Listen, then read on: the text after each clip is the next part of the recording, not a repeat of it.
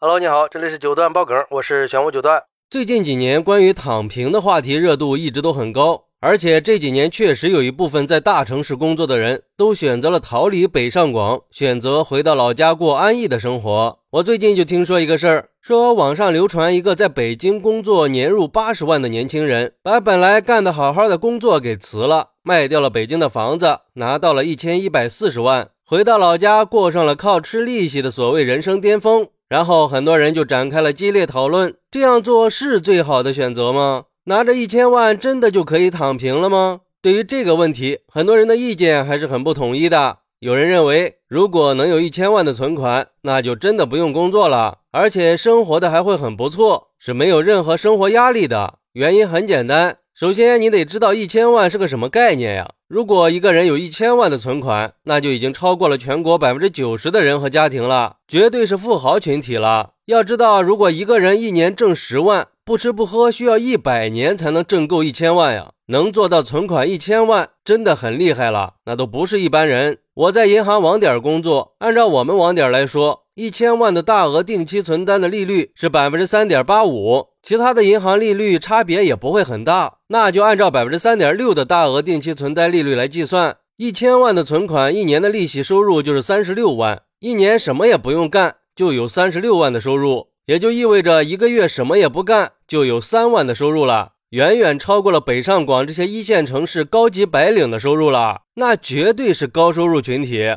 如果用一千万来理财，在风险可控、保守投资的情况下，是可以实现一年的收益在四十到五十万之间的。也就是说，有一千万的存款，只要你不挥霍，是完全够一家人生活用的，放在银行甚至够几代人生活的。还有人说，有上千万的资产，完全没有必要焦虑了，这个级别已经是全世界的精英了，这个身家完全可以自豪的躺平享受人生，一千万的购买力还是非常强大的。拿着这些资产合理的配置，每年最少可以有六十到八十万的被动收入。每年被动收入一直流入的状态下，本金还可以持续升值。一年六十万的收入足以养活一大家子人了，而且是非常有质量的生活。大部分的行业干到资深的高层，收入都没有这么高。能拿到这么高的收入，完全属于富裕阶层。只要不乱投资，家族里不出败家子儿，足以让一个家族富足的生活上百年了。但是也有人说，我看未必吧。我自己就算了一下，如果卖掉上海的房子回老家，是不是可以躺平？我在上海有两套房，一套学区老破小，另一套勉强够住的老破小。两套都卖掉的话，差不多是一千零五十万，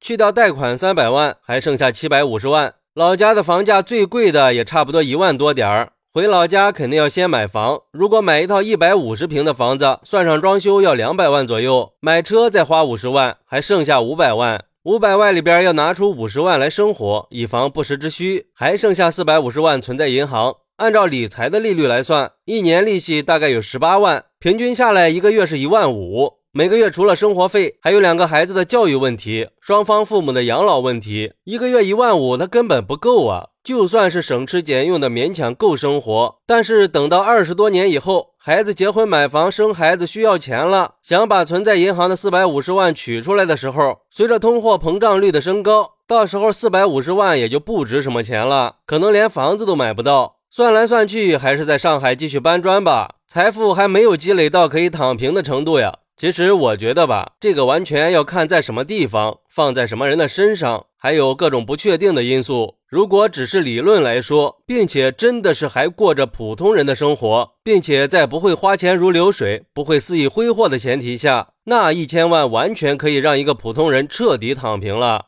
但是一个人有了一千万以后，思想也可能会发生改变呀。有多少人真的可以控制自己不乱花钱呢？还有就是通货膨胀率和利息，这里有个误区，因为通货膨胀率和利息啊，那可不是一成不变的。要知道，在九十年代，有一万块钱就够吃利息了。那个时候，银行的存款利息是百分之十五，躺着一年就赚一千五。那个年代，很多人一年的工资都没有这么多。可是，如果你把一万块钱存到现在，存了几十年，不还是一万吗？所以说，不用考虑把钱存银行吃利息的事儿，我觉得那是很不现实的。毕竟这个世界还是在不断的发生改变的，想要躺平，那是需要持续不断的产出的。这就是为什么很多人已经实现了财务自由，但是还是要继续工作的原因。因为他不能坐吃山空啊。好，那你觉得如果有一千万，可以躺平吗？快来评论区分享一下吧，我在评论区等你，拜拜。